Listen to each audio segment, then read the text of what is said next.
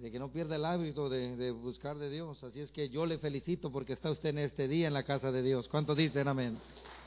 Alabado sea el nombre del Señor. Pastor, muchas gracias, muchas gracias por la confianza cuando usted me hizo la invitación. En verdad que lo puedo decir delante de Dios, me, me emocioné, me da gusto porque sé que son eventos especiales y sé que aquí hay muchos mejores predicadores, pero que nos den ese privilegio, en verdad que nos honran. Eh, quisiera pedirle de favor que abra su Biblia en el libro de Colosenses, carta del apóstol Pablo a la iglesia de Colosas capítulo 1, verso 10.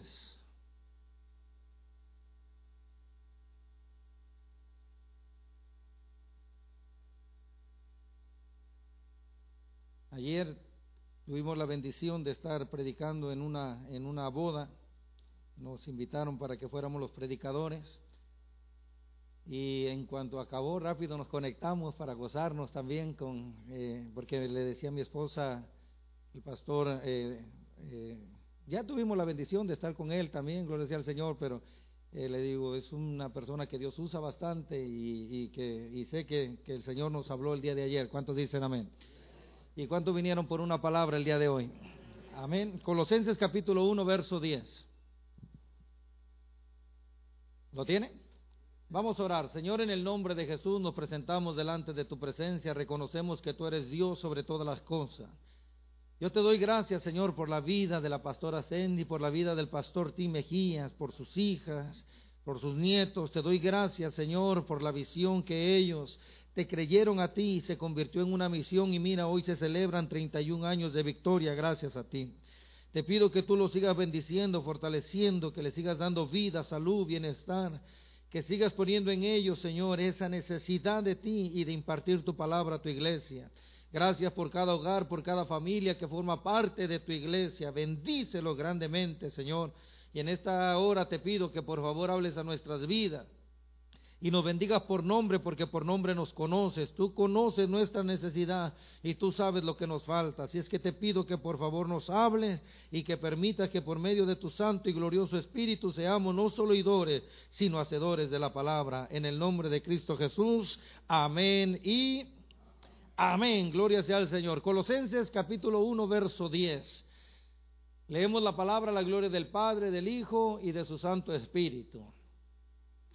Para que andéis como es digno del Señor, agradándole en todo, llevando fruto en toda buena obra y creciendo en el conocimiento de Dios. Ahora léalo usted, por favor.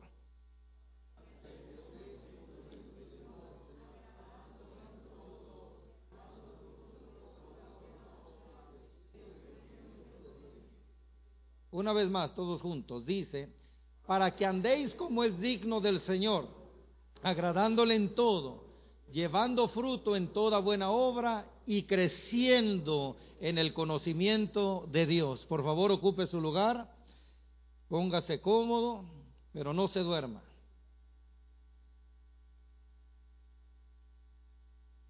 Este mensaje el Señor me lo dio en la casa un día que eh, nos tocaba a todos estudiar la carta del apóstol Pablo a los de Colosas. A mí me tocaba predicar el capítulo 1, a mi esposa predicar el capítulo 2. Y ya entre mi suegro y mi suegra le repartimos también, para que empiecen a predicar también, ¿verdad? Uno necesita ser alimentado, gloria sea al Señor. Y fue ahí donde Dios me dio, donde Dios me dio este mensaje. Ya ustedes conocen a mi amada esposa, Gloria al Señor, que el Señor la bendiga mucho, gloria sea a Dios, porque ha sido parte fundamental eh, en, el ministerio. Creemos que, crecimos no, no solamente físicamente, sino que también espiritualmente. Gloria sea al Señor. Vamos a leer bastante Biblia. Quisiera, eh, de hecho, le estuve pidiendo a Dios en el devocional que tenía en la mañana. Estaba estudiando el Evangelio según San Lucas capítulo 21 y capítulo 22, y le pedí a Dios que me usara para que usted se lleve una buena palabra. Y quisiera sembrar esta palabra en su corazón. Y si en algún momento del mensaje usted se ofende, no le voy a pedir disculpas, le voy a agradecer a Dios. Porque solo cuando nos ofendemos reaccionamos. ¿Verdad que sí? Así es que eh, no lo tome nada personal, pero es importante que como iglesia que crezcamos, dice el apóstol Pablo. El contexto de este texto que leímos empieza en el verso 3. Dice, siempre orando por vosotros, damos gracias a Dios, Padre de nuestro Señor Jesucristo. Ahora, ¿cuál era la base de la oración de Pablo? ¿Por qué estaba orando el apóstol Pablo?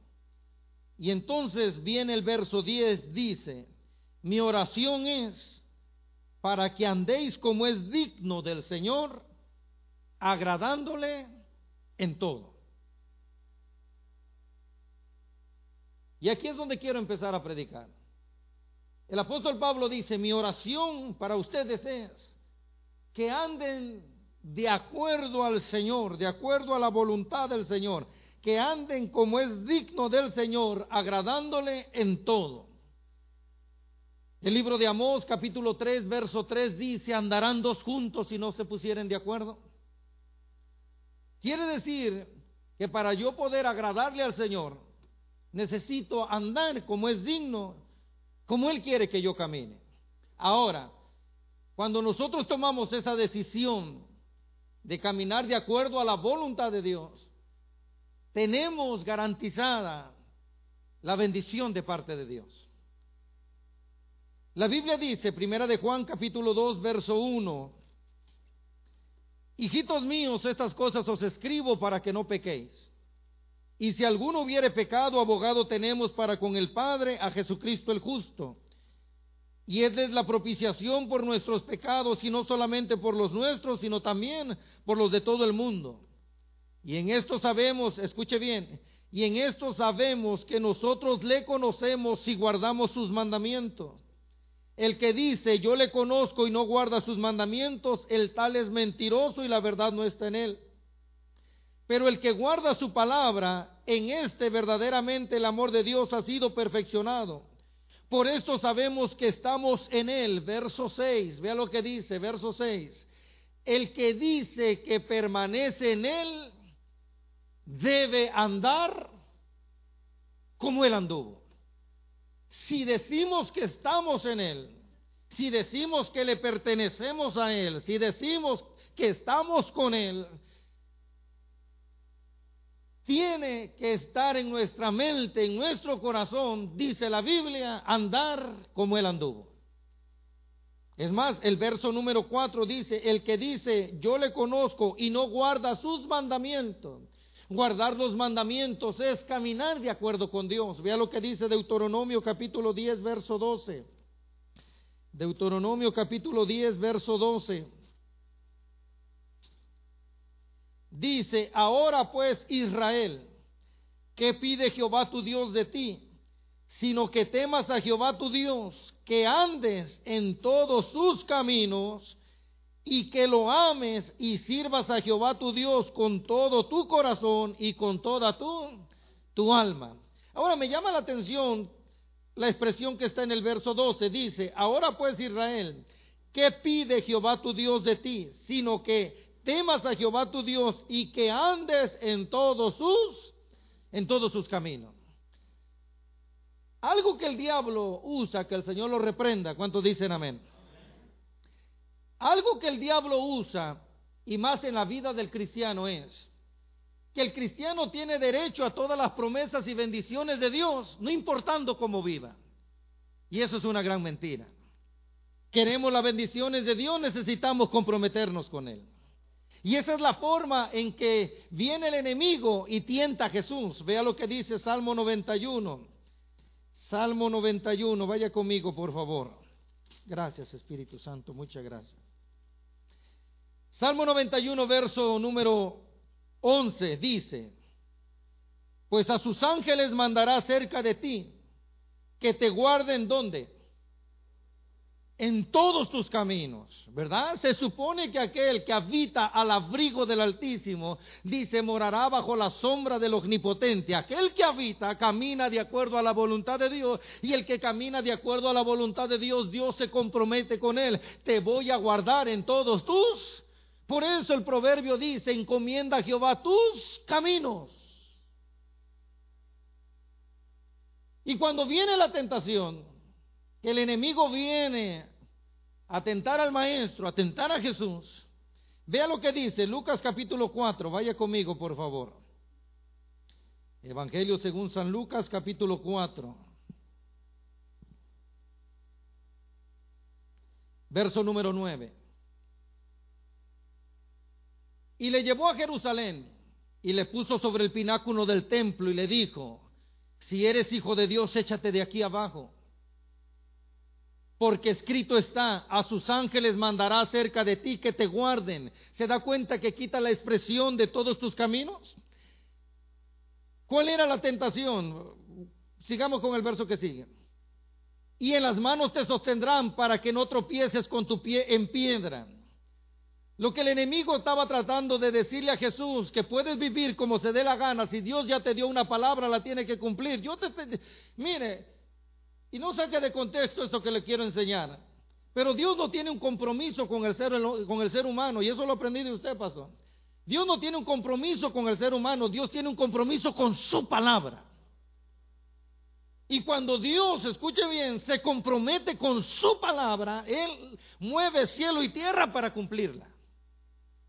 Pero aquí habla claramente, Salmo 91, la promesa es, mandará a sus ángeles que te guarden en todos sus caminos, pero cuando viene a tratar de tentar a Jesús, dice la palabra del Señor en el verso número 10 porque escrito está, a sus ángeles mandará cerca de ti que te guarden y quita la expresión de todos sus caminos y en el verso 11 dice, y en las manos te sostendrá para que, para que no tropieces con tu pie en piedra. Verso 12, respondiendo Jesús le dijo, dicho está, no tentarás al Señor tu Dios. El verso primero del capítulo 4 de Lucas dice que Jesús lleno del Espíritu Santo fue llevado por el Espíritu Santo al desierto para ser tentado por 40 días. Esos 40 días representaban los 40 años que Israel estuvo en el desierto. Esos 40 días representaba todo el periodo de Israel que cruzó y que lamentablemente, escuche bien, se quejaron del pan y cuando Jesús le hace falta el pan, viene Satanás y le dice, si eres el Hijo de Dios, di que estas piedras se conviertan en pan. Y Jesús suelta una palabra. Escrito está, no solo de pan vivirá el hombre, sino de toda palabra que sale de la boca de Dios. Viene la segunda, ¿por qué? Porque dice el Salmo 103, el Salmo 106, en Meriba me tentaron, quería que quería Satanás que Jesús tentara al Padre, pero viene el Padre y dice, no tentarás al Señor tu Dios. Israel en un momento donde el líder se va, donde el líder se dilata 40 días. Vienen Aarón y le dicen, haznos una, una imagen de oro y vamos a declarar que este es el Dios que nos sacó de Egipto. Y dice la Biblia que ahí adoraron, adoraron a otros dioses. Es más, en la carta del apóstol Pablo a Corintios, el apóstol Pablo escribe cómo Dios le reclama, me ofreciste ofrenda en el desierto.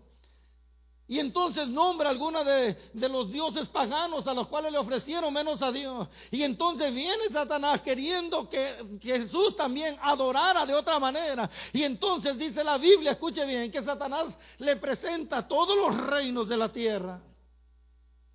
Y le dice, todo esto te lo daré si tú postrado me adorares, porque a mí me ha sido entregado. Y entonces el maestro viene y le dice, escrito está, solamente a tu Dios adorará y a él solo servirá. Vino el Señor a enseñarle a Israel que aunque no haya pan, vino el Señor a enseñarle a Israel que en medio de cualquier tentación, el Dios que tenemos es más poderoso. El Dios que tenemos siempre saldrá victorioso. Pero el compromiso es con aquellos que se comprometen con la palabra, a caminar de acuerdo con Dios. Ahora, amado hermano, vale la pena caminar con Dios. Vale la pena caminar con Él. ¿Por qué? Porque la Biblia dice que un día pasaremos la eternidad con Él. Vea lo que dice Génesis capítulo 5. Vaya conmigo, por favor. Génesis capítulo 5, verso número 21. Dice, vivió Enos 65 años y engendró a Matusalén. Y caminó Enos con Dios Después que engendró a Matusalén 300 años y engendró hijos e hijas. Y fueron todos los días de Enoch 365 años. Y vea lo que dice ahora. Caminó pues Enoch con Dios y desapareció. ¿Por qué? Porque le llevó Dios. Vale la pena caminar con Dios. Vale la pena caminar con Él. Un día, amados hermanos, escuche bien, un día que yo creo que no es muy lejano, muy pronto se oirán las noticias, muy pronto se escuchará en todos los medios, la iglesia ha desaparecido, aquella iglesia que caminó con Dios, Dios se la llevó para qué? Para que esté en la eternidad con Él. Vale la pena caminar con Dios. Pero me llama la atención que este hombre llamado Lot no caminó 10 años, 20 años, 30 años, 50 años, 100 años, 200 años. La Biblia dice que caminó cuántos años? 300 años. Dice que era de edad de 65 años, la edad que yo tengo, gloria sea al Señor. Que era de edad de 65 años cuando engendra Matusalén. Matusalén significa cuando él muera vendrá el juicio. Y entonces, escuche bien, cuando Dios le da la interpretación del nombre del hijo que va a tener, Matusalén, cuando él muera vendrá el juicio. Matusalén dice la Biblia que desde ahí determinó y dijo, no sé cuándo este muchacho vaya a morir. No sé cuándo sea el último día de este cipote. Pero desde ahora me determino a caminar con Dios. Y el niño cumplía 10 años, cumplía 20 años, cumplía 30, cumplía 50, eh, cumplía 100. Y, este hombre, dice la Biblia, llamado, no caminaba con Dios. Al punto que Dios dijo, tanto te gusta estar conmigo, te voy a llevar. Alabado sea el nombre del Señor. Amado hermano, vale la pena ponerse de acuerdo con Dios y caminar con Él. Sin embargo, escuche bien, hay personas que no quieren tomar esa responsabilidad. Y eso le pasó a Efraín. Vea lo que dice Salmo 78. Vaya conmigo, por favor. Salmo 78. Verso número 9 dice, los hijos de Efraín, arqueros armados, volvieron la espalda en medio de la batalla. No guardaron el pacto de Dios ni quisieron andar en, en su ley. En medio de la batalla, en medio de la lucha, en medio de la guerra, en medio de estos 31 años, da tristeza decirlo, pero hay gente que dio la espalda y no quisieron seguir caminando con Dios. Pero hoy yo quisiera que le diéramos un fuerte aplauso al Rey de Reyes, porque aquí hay gente que se determinó y dijo, vale la pena caminar con Dios. Alabado sea el nombre del Señor. El pastor antes de entregarse a servir a Dios de tiempo completo tenía un muy buen trabajo. La pastora de igual manera, muy buen trabajo. Pero cuando Dios lo llamó, ellos tenían que tomar la decisión. Caminar de acuerdo a la voluntad de Dios o seguir buscando las comodidades de este mundo. Hubo un hombre que las escrituras nos dan testimonio que lamentablemente, en lugar de tomar la decisión de seguir a Jesús, caminar con Jesús, la Biblia dice que le pesó dejar las comodidades y las riquezas que tenía. Vea lo que dice Lucas capítulo 18, verso número 18. Dice, un hombre principal le preguntó diciendo, Maestro bueno, ¿qué haré para heredar la vida eterna? Jesús le dijo, ¿Por qué me llamas bueno? Ninguno hay bueno sino solo Dios. Los mandamientos sabes, no adulterarás, no matarás, no hurtarás, no dirás falso testimonio, honra a tu padre y a tu madre.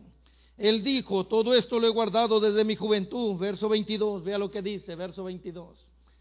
Jesús oyendo esto le dijo, aún te falta una cosa, vende todo lo que tienes y dalo a los pobres y tendrás tesoro en el cielo si ahí terminara el verso, Jesús nos mete en un problema, si entonces diríamos que la salvación es por obra. Pero el maestro, amados hermanos, sabiendo lo que había en el corazón de él, dice la palabra que le dice, escuche bien, aún te falta una cosa, vende todo lo que tienes y dalo a los pobres y tendrás tesoro en el cielo. Y entonces le dice, ven y, y sígueme.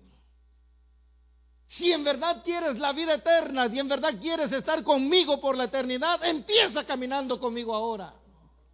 Si en verdad quieres pasar una eternidad a mi lado, empieza ahora, despójate de lo que te estorba, despójate de lo que te detiene, despójate de todo aquello que no te, que, no te permite caminar, acercarte a mí, despójate de ello. Pero la Biblia dice que a él le dolió en el corazón y se fue triste. Y entonces Jesús da una expresión y dice, más fácil es que entre un camello por el ojo de una aguja que un rico se salve. Los discípulos dicen, entonces, ¿quién podrá ser salvo? ¿Por qué? Porque los judíos tenían este concepto que entre más dinero tenías es que más Dios estaba contigo, que entre más bienes tenía es que Dios estaba de tu parte o de tu lado. Jesús viene a romper con ese esquema. Nosotros somos, escuche bien, lo que somos. Somos hijos de Dios, no por lo que tenemos o no tenemos. Somos hijos de Dios por lo que hemos creído, lo que Cristo hizo por amor a nosotros. Por lo tanto, cambian nuestras prioridades. Es cierto, tenía un muy buen trabajo en la Boeing. Es cierto, tenía un muy buen trabajo en la farmacia. Es cierto, estaba muy cómodo. Es cierto, Dios los había bendecido con una casa. Es cierto, podía haberse ido a la Florida, pero dijeron, vamos a seguir a Dios y vamos a ver hasta dónde Él nos lleva. Vale la pena caminar de acuerdo con Dios. Y el caminar de acuerdo con Dios te lleva a una bendición. Hay cosas que por muy mínimas o pequeñas que las veas, pareciera ser que no vale la pena, como decía el pastor, pagar el precio o hacer el esfuerzo. Pero cada obediencia te lleva a bendición tras bendición.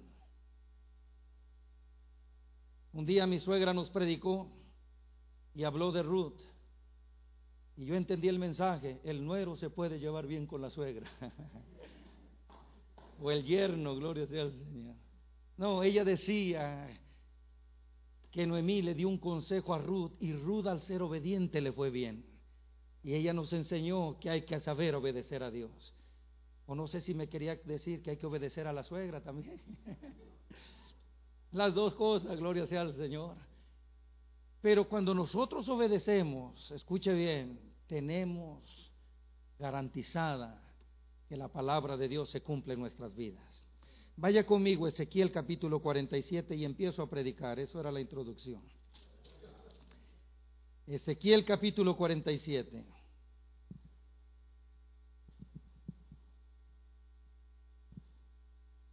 Libro de Ezequiel capítulo 47 dice, me hizo volver luego a la entrada de la casa, y he aquí aguas que salían de debajo del umbral de la casa hacia el oriente porque la fachada de la casa estaba al oriente y las aguas descendían de debajo hacia el lado derecho de la casa al sur del altar. Y me sacó por el camino de la puerta del norte y me hizo dar vuelta por el camino exterior, fuera de la puerta, al camino que mira al oriente, y vi que las aguas salían del lado derecho. Y salió el varón hacia el oriente, llevando un cordel en su mano y midió mil codos y me hizo, diga conmigo, me hizo, dígalo fuerte, me hizo. Dice, y me hizo pasar por las aguas hasta dónde.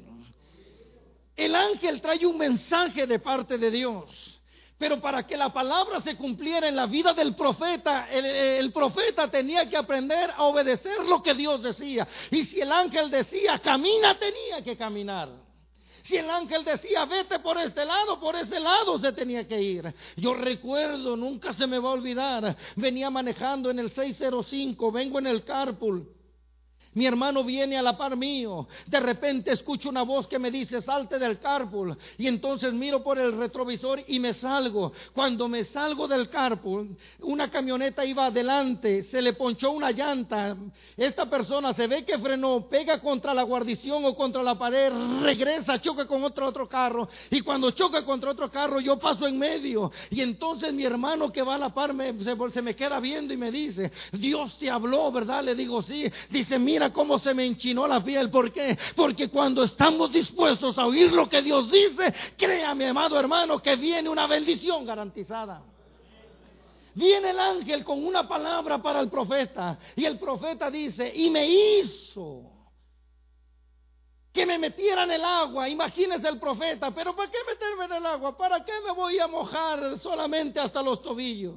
Pero dice la Biblia, verso que sigue, por favor. Midió otros mil y me hizo pasar por las aguas hasta las rodillas. Midió luego otros mil y me hizo pasar por las aguas hasta los lomos. Verso 5. Escuche bien, escuche bien, verso 5 dice, midió otros mil y ya era un... Lo que empieza en aguas, cuando sabes obedecer a Dios, Dios lo convierte en ríos.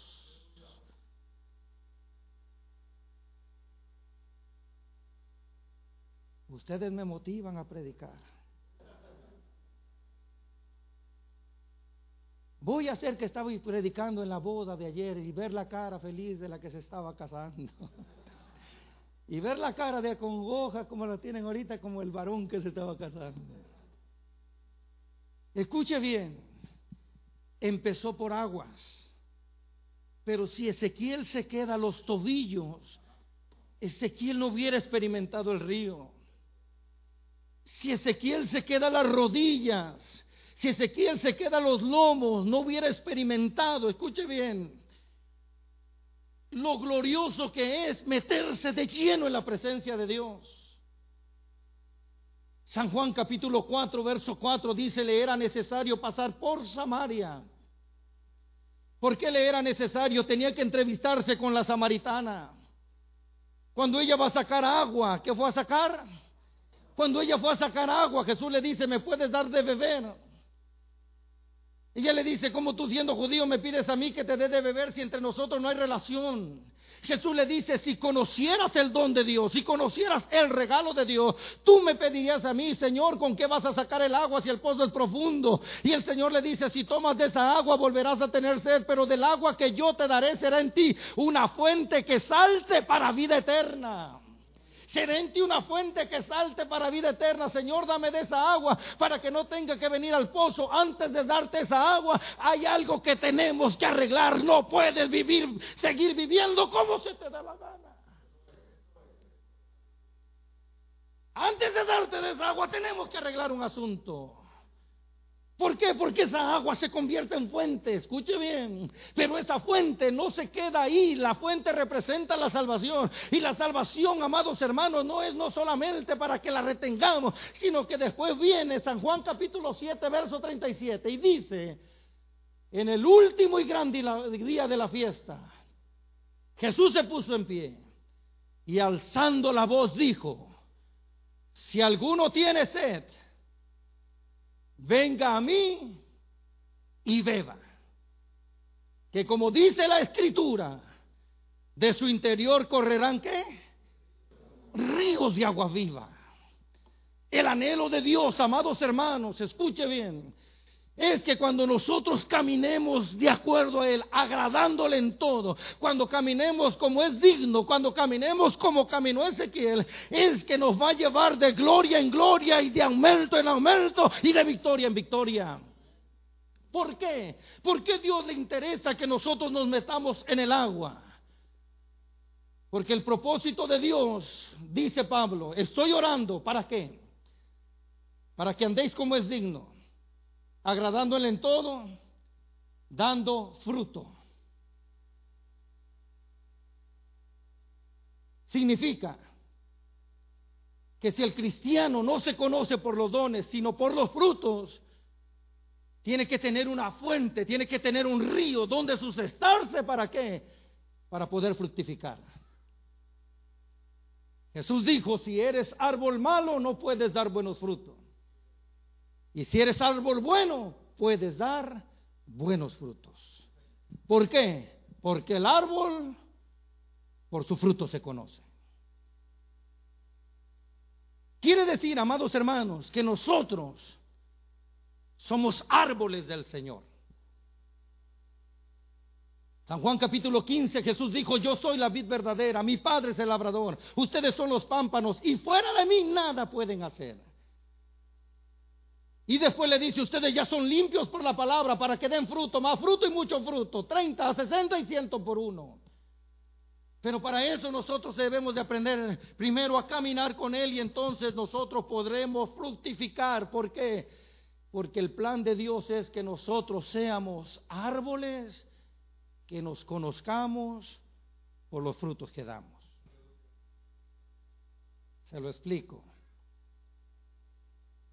Hay un rey, que el pastor habló de él en estos días, llamado Nabucodonosor.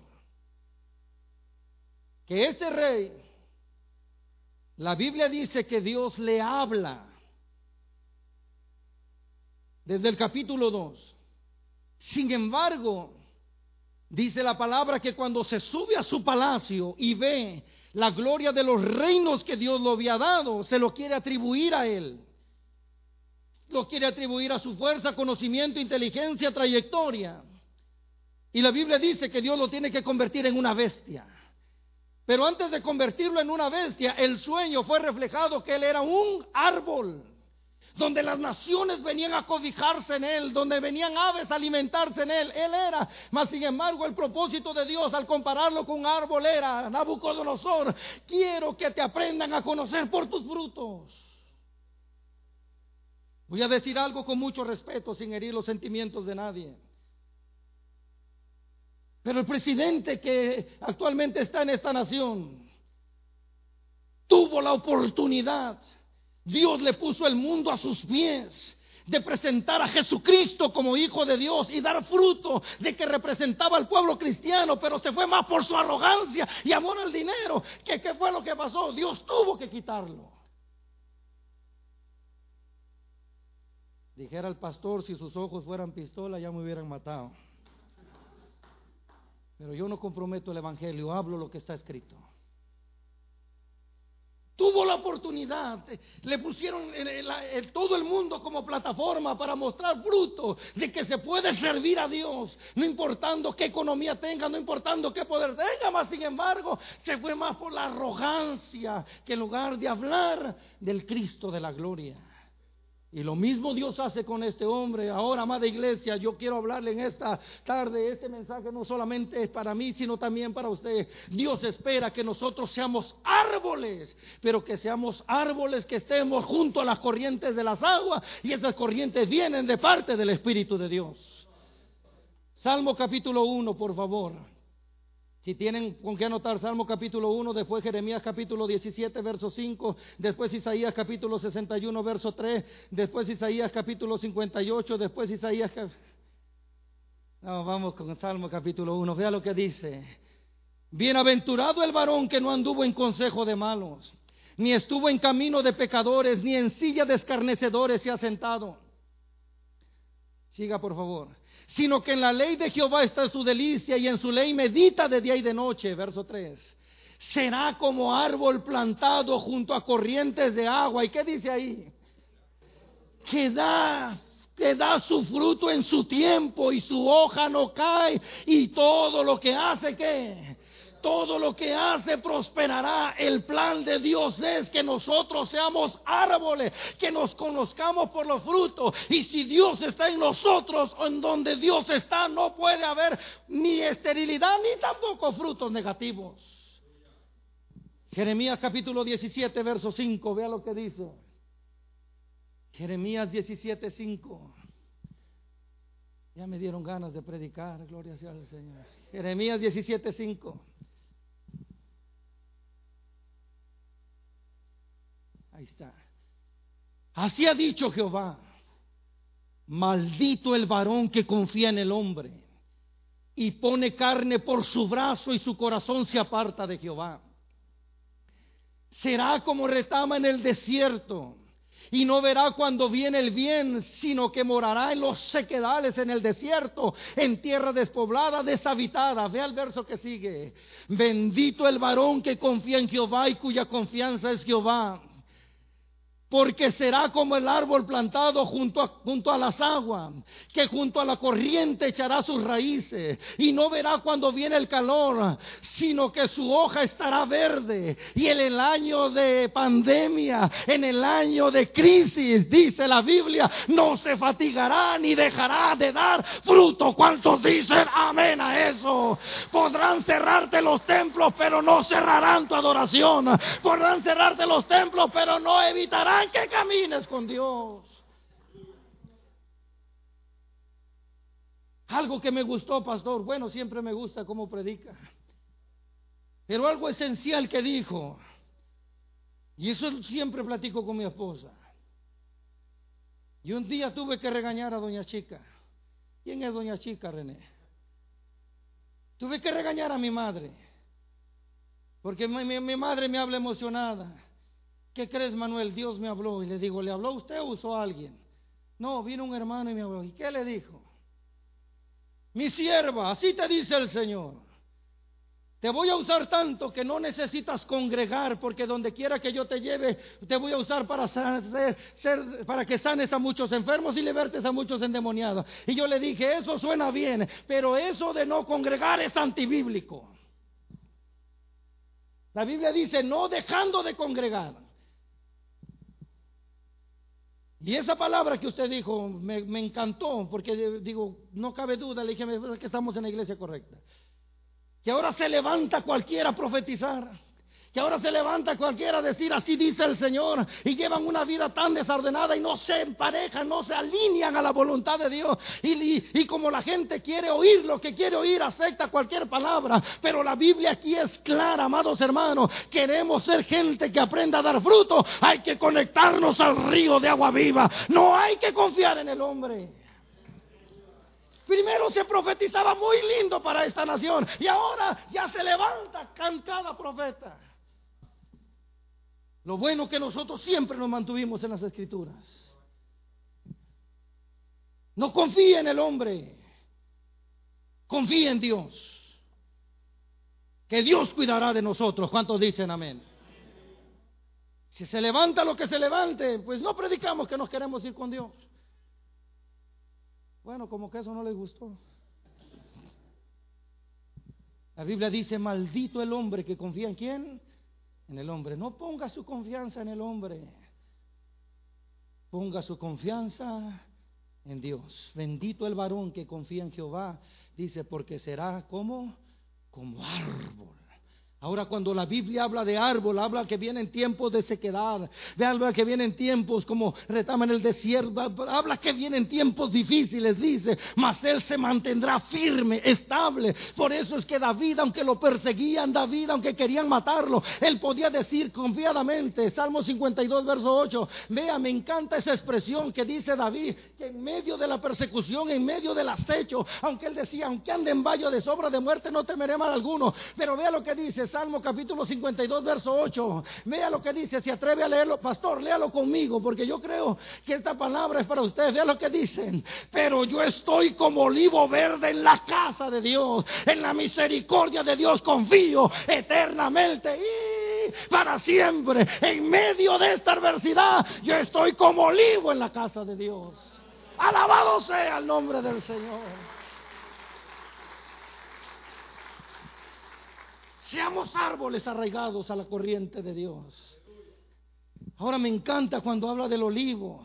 Usted se va a Génesis capítulo 8, del verso 8 al verso 11. Habla que dice la Biblia que Noé envió un cuervo y el ingrato ya no regresó. Y después envió una paloma y dice que no hallando dónde sentar su piecito regresó. Esperó siete días, la volvió a enviar y entonces regresa con una hoja de olivo. Y Noé entendió que las aguas ya habían bajado. Eso me enseña que el olivo pudo vencer el diluvio. Cuando usted estudia del olivo, es más, yo no he oído, pero el pastor sí fue. Dicen que eh, cuando le dan el recorrido en Jerusalén, lo llevan al monte de los olivos y que todavía hay olivos que estuvieron cuando Jesús, imagínense cuántos años viven los olivos. Cuántas tempestades, cuántos temporales, cuántos cambios de clima pasan y ahí están. Y era lo que David decía, mas yo estoy como olivo verde plantado donde? En la casa de Dios, donde hay ríos de bendición, donde corren corrientes de agua viva. ¿Cuántos dicen amén? Necesitamos ser árboles que estemos plantados, amados hermanos, siempre dependiendo de Dios. Isaías capítulo 61, verso 3. Isaías capítulo 61, verso 3.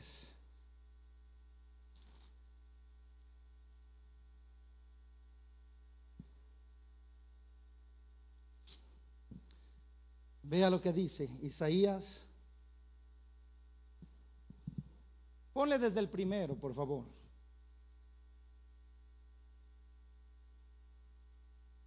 Dice, el Espíritu de Jehová el Señor está sobre mí, porque me ungió Jehová, me ha enviado a predicar buenas nuevas a los abatidos, a vendar a los quebrantados de corazón, a publicar libertad a los cautivos y a los presos apertura de cárcel. Verso 2 a proclamar el año de la buena voluntad de Jehová y el día de venganza del Dios nuestro, a consolar a todos los enlutados. Ahora vea lo que dice el verso 3. Agarra esta palabra, por favor, dice, a ordenar que a los afligidos de Sion se les dé gloria en lugar de ceniza, óleo de gozo en lugar de luto, manto de alegría en lugar de espíritu angustiado. Y vea lo que dice, y serán llamados árboles de justicia, plantío de Jehová para gloria suya.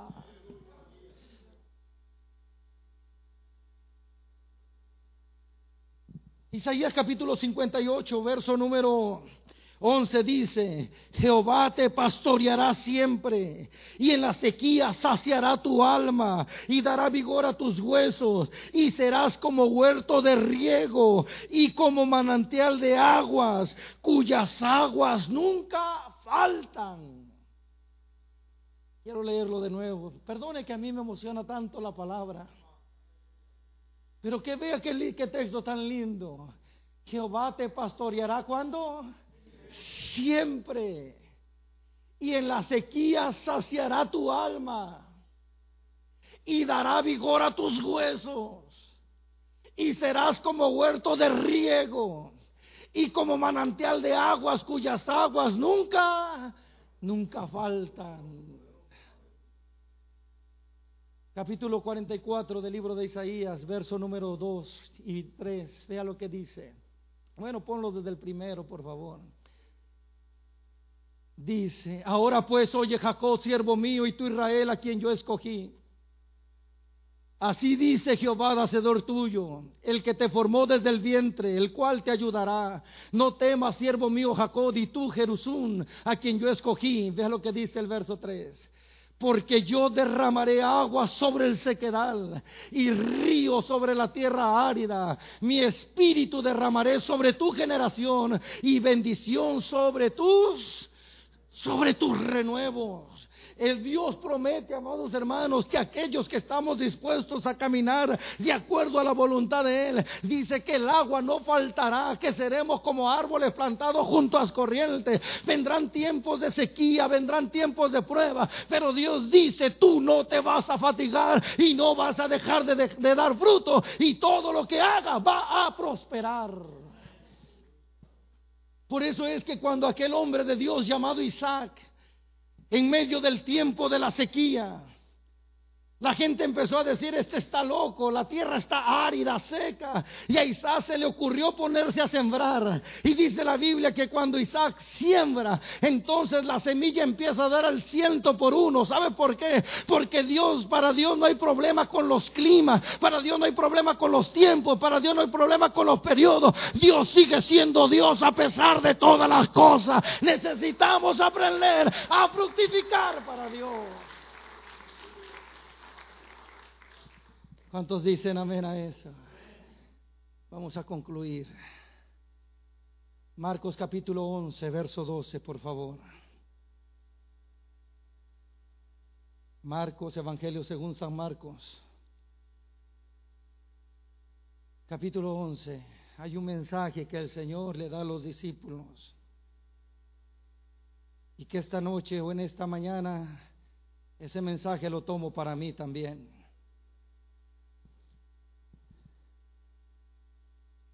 Vea lo que dice. Al día siguiente, cuando salieron de Betania, tuvo hambre. Y viendo de lejos una higuera que tenía hojas, fue a ver si tal vez hallaba en ella algo. Pero cuando llegó a ella, nada halló sino hojas. ¿Y qué dice ahí?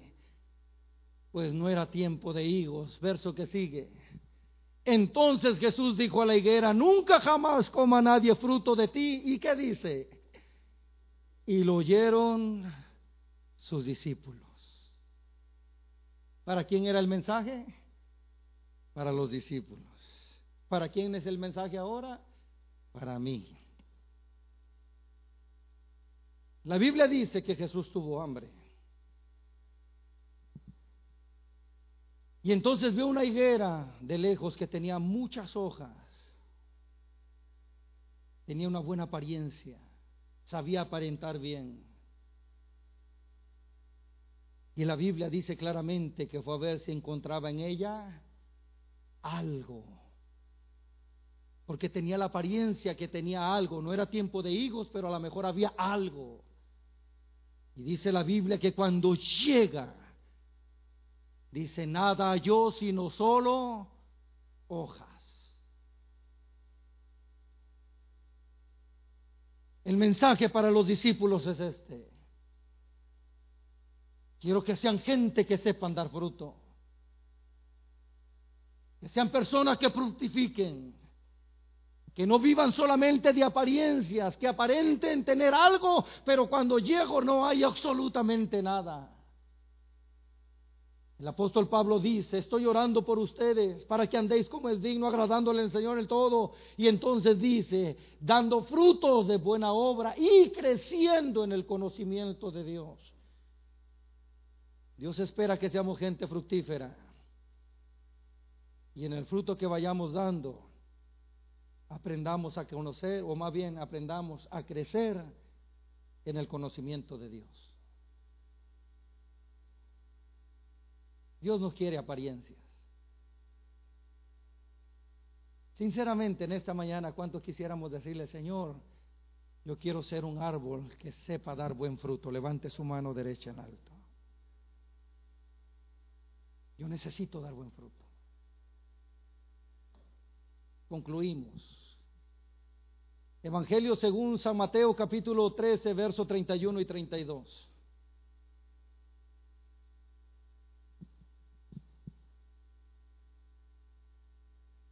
Evangelio según San Mateo capítulo 13, verso 31 y 32.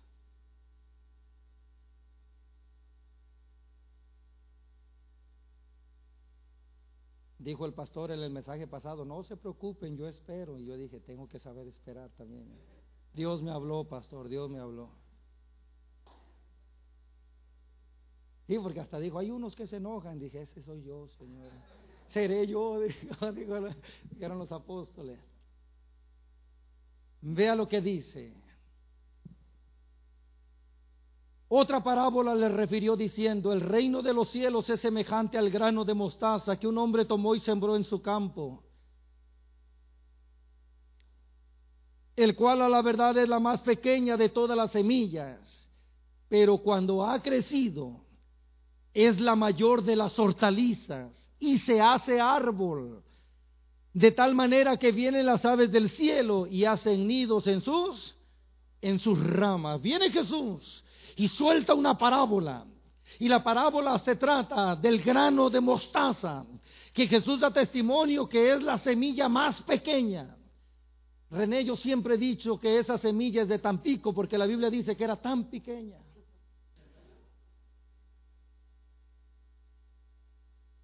Dice que era la más pequeña.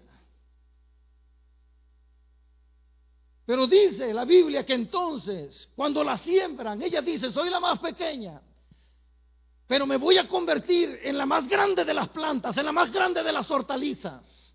Porque el propósito de Dios para la iglesia, escuche bien, es que crezcamos en el conocimiento de Él. Por lo tanto, tal vez empezaste muy pequeño como aquel grano de mostaza, pero Dios te dice, no te quedes ahí, le tengo una mala noticia. Hay gente en la iglesia que no ha dejado de ser semilla.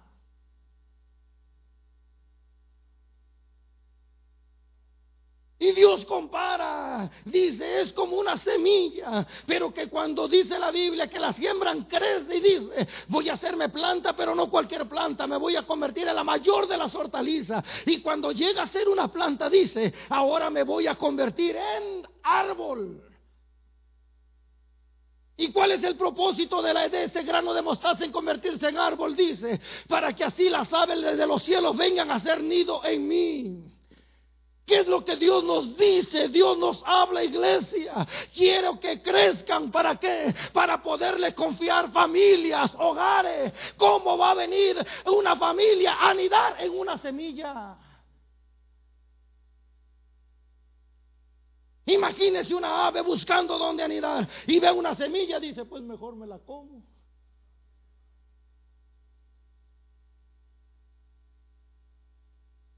Dios quiere hacer de los que estamos aquí. Personas que cuando doble sus rodillas venga Dios y te hable. En la esquina que se llama a la derecha hay un hombre llamado Saulo que está esperando que vayas a ponerle las manos encima. Oh, qué lindo sería que cuando dobles tus rodillas viniera Dios y te hablara. Hay una familia que está a punto de suicidarse. Hay una familia que está a punto de divorciarse. Hay una familia que cierta enfermedad lo tocó y piensa que no hay solución. Quiero que vayas y le digas que en Cristo hay solución y vida eterna. Dios quiere confiarte hogares y familias.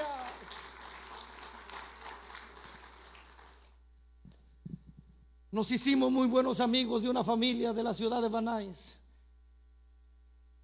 Porque me invitaron a predicar a un aniversario. Ahorita estoy batallando un poquito porque ya estoy aprendiendo a no moverme cuando predico, ya no todo eso. Con esto de la pandemia dije, voy a aprender eso y parece que lo estoy logrando. Sudo más, pero lo estoy logrando. Me invitan a predicar ese aniversario. Y mientras estoy predicando, Dios me lleva a la par de este caballero con su familia. Y estando predicando me le acerco y empiezo a hablar en lenguas. Cuando termino de predicar, los hermanos se me acercan y me dicen, hermano Manuel, sé que usted no nos conoce, sé que usted no sabía nada, pero hoy habíamos dicho con mi esposa y los niños, hoy hablamos con el pastor, es el último día que nos congregamos aquí, pero cuando usted vino, usted vino a darnos una palabra y me dicen ellos que la palabra que Dios les dio fue esta, aquí los sembré, aquí quiero que florezcan y aquí quiero que den fruto y ahora su hijo es un predicador, su hija está en la alabanza, ¿sabe por qué? Porque Dios está buscando gente que le confíe familias.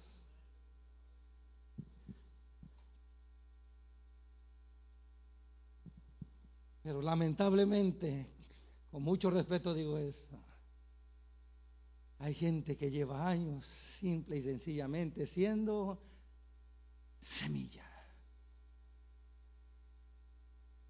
Pero viene Dios y dice, escuche bien, quiero que te conviertas en una hortaliza. Después que te conviertas en una hortaliza, seas la mayor.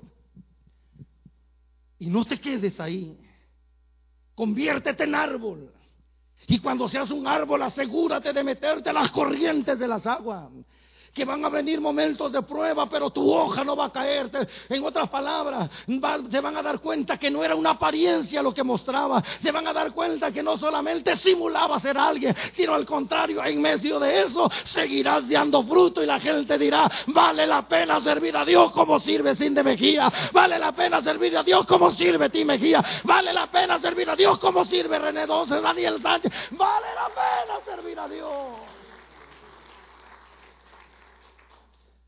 Hoy necesitamos determinarnos y decirle, Señor, quiero caminar de acuerdo contigo. Quiero agradarte en todo. Quiero dar fruto. Y quiero tener un crecimiento en ti. ¿Cuántos dicen amén a eso?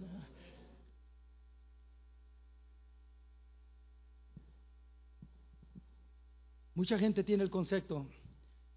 Y no quiero decir que esté equivocado, pero creo que se puede mejorar Pero mucha gente tiene el contexto, el, concepto. Y le dice, Señor, yo quiero ser como esa zarza, úsame como esa zarza. Pero la zarza no da fruto. ¿Por qué fue que Dios usó una zarza? Porque con la persona que Dios estaba tratando era un varón de 80 años, que estaba huyendo de un asesinato. Era un hombre que pensaba que sus días estaban acabando. Es más, usted puede leer la oración de Moisés, Salmo 90. Y Dios tuvo que hablarle por medio de una zarza, porque cuando nadie esperaba nada, nada de una zarza, de igual manera, Moisés, nadie espera nada de ti. Pero te tengo una noticia, si yo puedo hacer algo con la zarza, puedo hacer algo contigo también. Dios quiere hacer algo con nosotros, pero quiere que seamos árboles que demos fruto para alabanza y gloria de su nombre. Que cuando nuestro amado venga, Escuche bien. No seamos solo apariencias, sino que podamos, pueda encontrar fruto en nosotros. ¿Cuántos dicen amén? Póngase de pie, cierro. Cantares capítulo 4, por favor, y con eso termino. Gracias, Espíritu Santo, gracias. Cantares capítulo 4.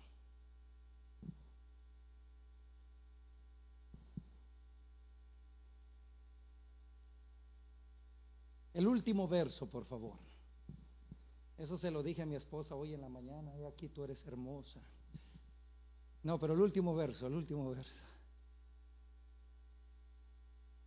Quisiera que todos juntos, vieron, ya me iba yo a salir, me regreso. Quisiera que todos juntos convirtiéramos esa expresión en una oración en esta mañana. Se atreve a leerlo conmigo, respetando las comas. Yo sé que no ha desayunado, como dijo la pastora, pero no se coman las comas. Vea lo que dice.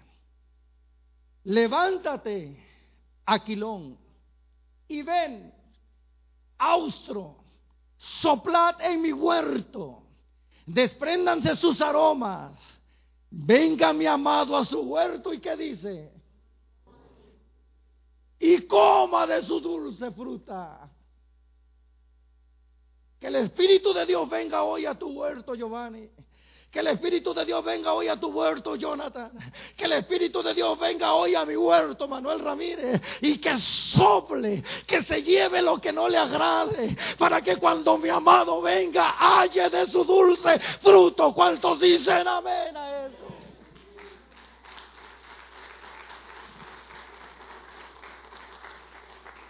En este 31 aniversario, amada iglesia. El pastor Sierra ayer hablaba de la madurez, ¿verdad que sí?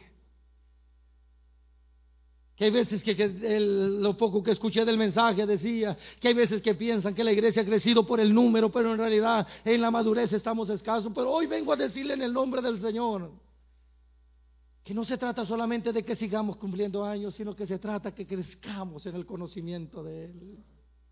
Y que la iglesia tome la responsabilidad y que le diga, Señor, yo no quiero ser solamente semilla. Hoy quiero, Señor, en tu nombre ponerme de acuerdo, caminar contigo, meterme al agua, convertirme en árbol. Y no llegué en el capítulo 47 de Ezequiel, no llegué cuando dice que ese río regaba los árboles y cada fruto era para sanidad de las naciones. Dios te ha plantado para que seas de bendición a muchas vidas. Una vez en el trabajo me pidieron que diera un pensamiento. Me puse a orar y le dije al Señor que me iluminara para ver qué iba a hablar. Y hablé acerca de la sombra. Cómo uno se puede arrimar a un árbol para ser cobijado con la sombra. Y yo le decía a ellos, hoy tú puedes ser sombra para alguien, refrescar la vida de alguien. Lamentablemente ese día uno, de los muchachos tuvo un accidente y me hablaron rápido como supervisor de la compañía, ve para que lo lleves a la clínica. Cuando llego, lo primero que me dijo, hoy te tocó darme sombra.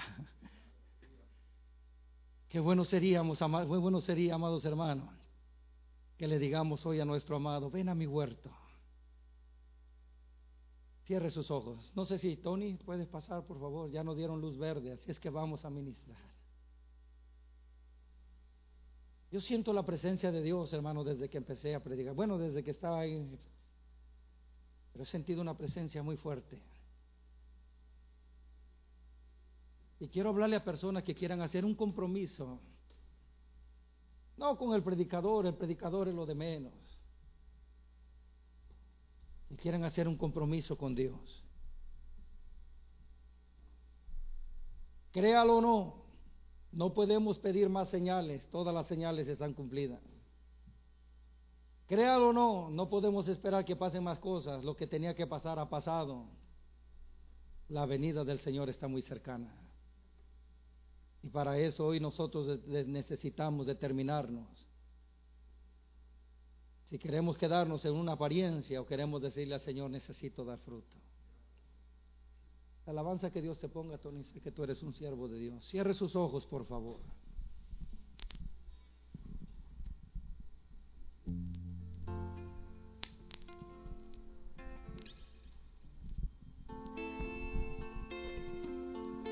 Recuerdo que hace algunos años predicando en un aniversario,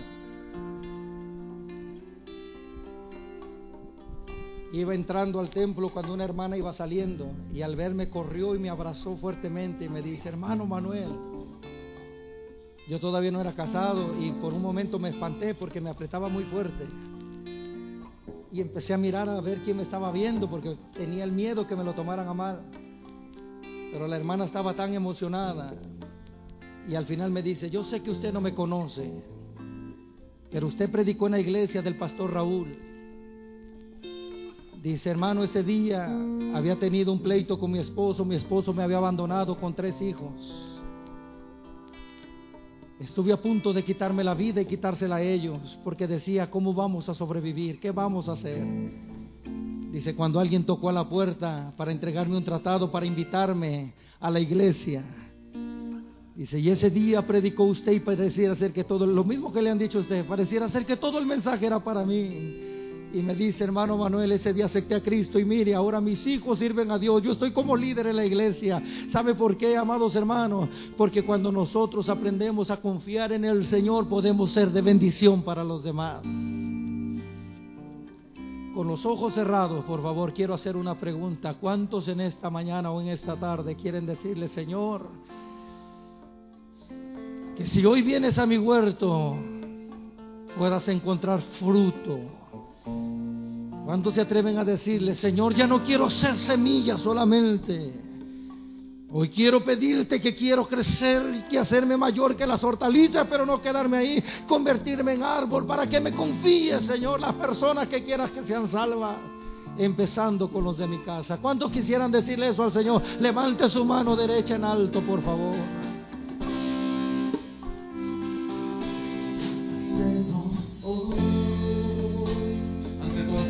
Todos aquellos que levantaron su mano, venga conmigo por favor, que hoy quiero orar con usted.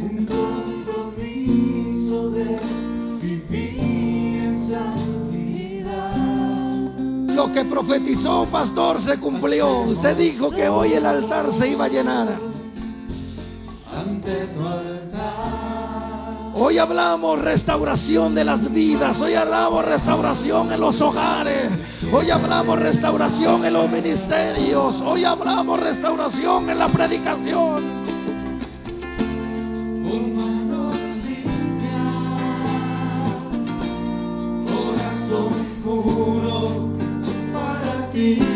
Hoy venimos, como decía David, como el siervo clama por las corrientes de las aguas. Así clama por ti, oh Dios, el alma mía. Hoy vengo a las corrientes de las aguas. Señor, y no me voy a ir con la emoción de que mis tobillos se hayan mojado. No me voy a ir con la emoción de que el agua me llegó a la rodilla. Hoy me voy a ir con la convicción que puedo nadar en el río de Dios.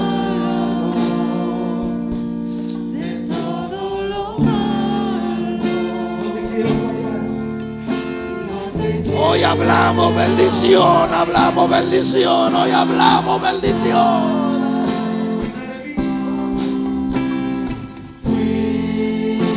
Hoy queremos caminar de acuerdo contigo, Señor.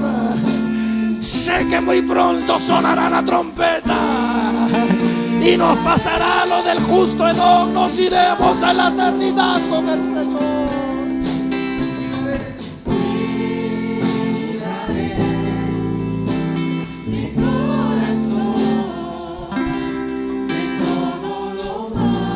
Habla con tu Dios, habla con tu Dios, habla con tu Dios, habla con tu Dios.